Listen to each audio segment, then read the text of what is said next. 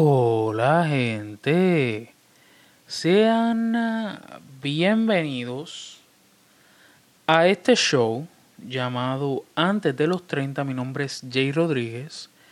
Y si es la primera vez que escucha este bendito show, quiero que sepas que trata acerca de las cosas que pasan o que hacemos los adultos que todavía no nos sentimos como adultos y el show de hoy quiero hablar un poquito de la visión. Y es que cuando uno es pequeño, cuando tienes por lo menos de 7 a 10 años, eh, uno puede ver hasta las bacterias casi de la superficie de la mano. Cuando tú jugabas con tierra. Pero ahora uno tiene que leer dos veces las cosas porque la primera no entiende porque ya no ves igual. Y yo no digo que a esta edad uno esté ciego porque claro está, no es que uno tiene 70 años pero ya uno empieza a verlo un poquito más borroso. O sea, muchas cosas de las que antes veíamos claras, pues ahora tenemos que dejarnos claramente concentrados.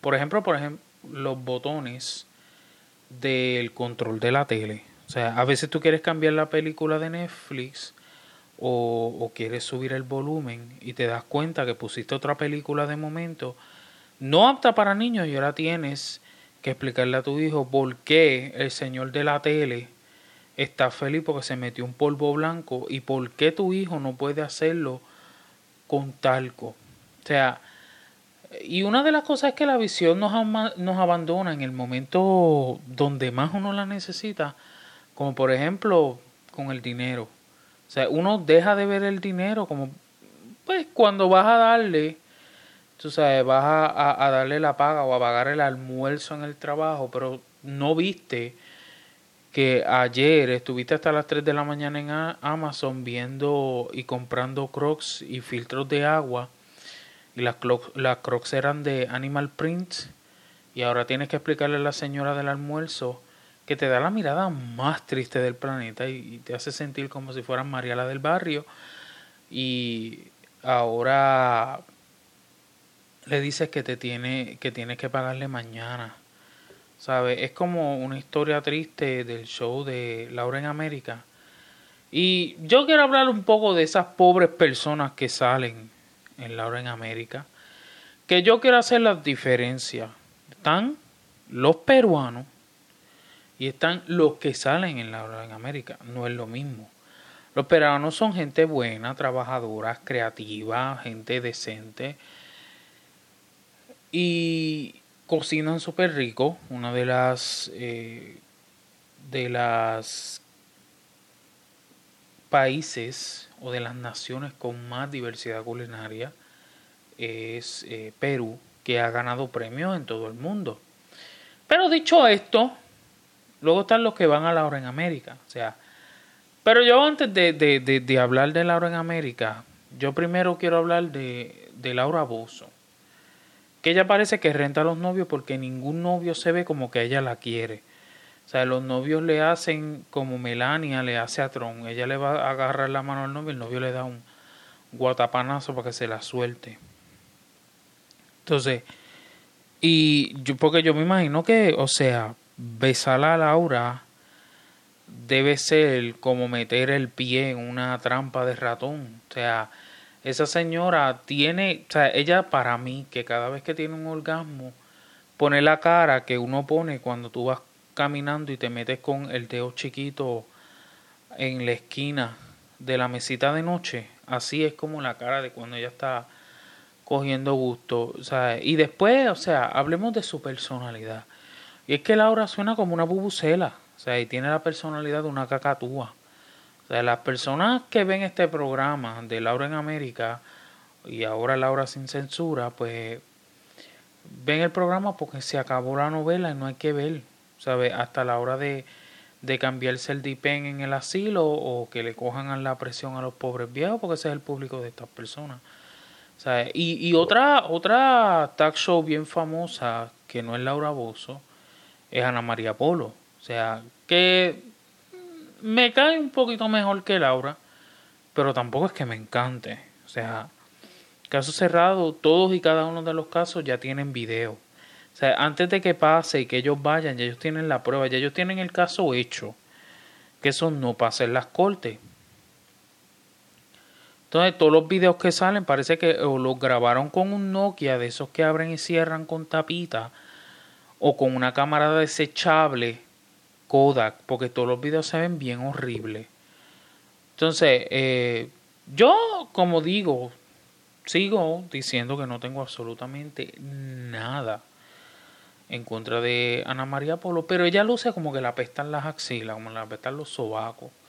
Pues como que ella se mueve mucho y grita mucho en el show. Y para mí que, no sé, como que cuando yo la miro con esos suits, para mí que ella como que huele como agüita de hot dog con destellos ligados de cebollita roja, así como cuando la, la cebollita roja a tu lado sofríe, que así como que tiene que apestar así. Y hablando otra vez de Laura, los panelistas de Laura no han visto un dentista ni en foto. O sea, esa gente, se, o sea, esa gente, el, el único trabajo dental que esa gente ha tenido es cuando nacieron, que abrieron la boca y lloraron. Y ahí fue cuando la última vez que un doctor le vio los dientes.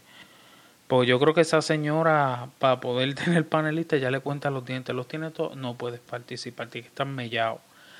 Entonces, pero lo que me encabrona de ese show de Laura y de muchos shows, talk shows, es que ponen a una pobre señora como de 60 años, 65 años, y supuestamente le dicen que le van a hacer un cambio de imagen y, y los maquillistas que tienen detrás parece que están haciendo la práctica porque no les pagan. Y, después, o sea, se ponen a maquillar a la señora y ese maquillista le mete bondo hasta por, hasta por fea, o sea, le mete como una libra de bondo por cada año que tiene la señora, o sea, son 65 libras de bondo eh, en, la cara, 35 por cachete o 32 por cachete. Entonces, la señora de edad, pues obviamente no va a disimular todo el tiempo que esa pobre señora estuvo bajo el sol corriendo el carrito sandwichero. O sea, eh, y, y después, o sea, le mete una fundación más clara del color de la piel y es porque pues pasa que muchos peruanos pues son más oscuritos, no todos, pero hay unos que tienen la piel un poquito más, más oscurita. Entonces la señora tiene tanto bondo, tanto bondo, entonces después cuando sale, lo que parece es un panda, la cara blanca, pero con el gesto prieto. Entonces, después la señora al final, la pobre, que, que dicen, la enseñan al final, porque ellos estuvieron estirando ese chicle durante todo el show. Y parece que en vez de un cambio de imagen, lo que le hicieron fue una autopsia, porque si traen la caja, la señora está ready para el velorio. O sea, en verdad, con tanto bondo.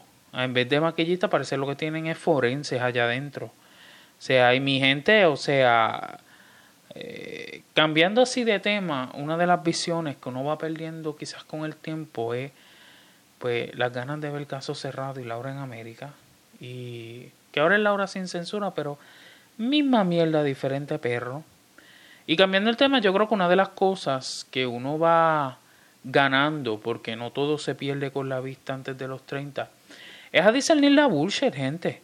Cuando uno es más joven, uno cree todo lo que le dicen. Gente que llega a tu vida diciéndote que, que te amo y que quiere una relación seria contigo. Pero uno sabe que lo que buscan es un meneíto. O sea, y eso no es nada malo. Porque yo creo que malo es la guasa que le meten a uno cuando te mienten. Pero miren, sean sinceros.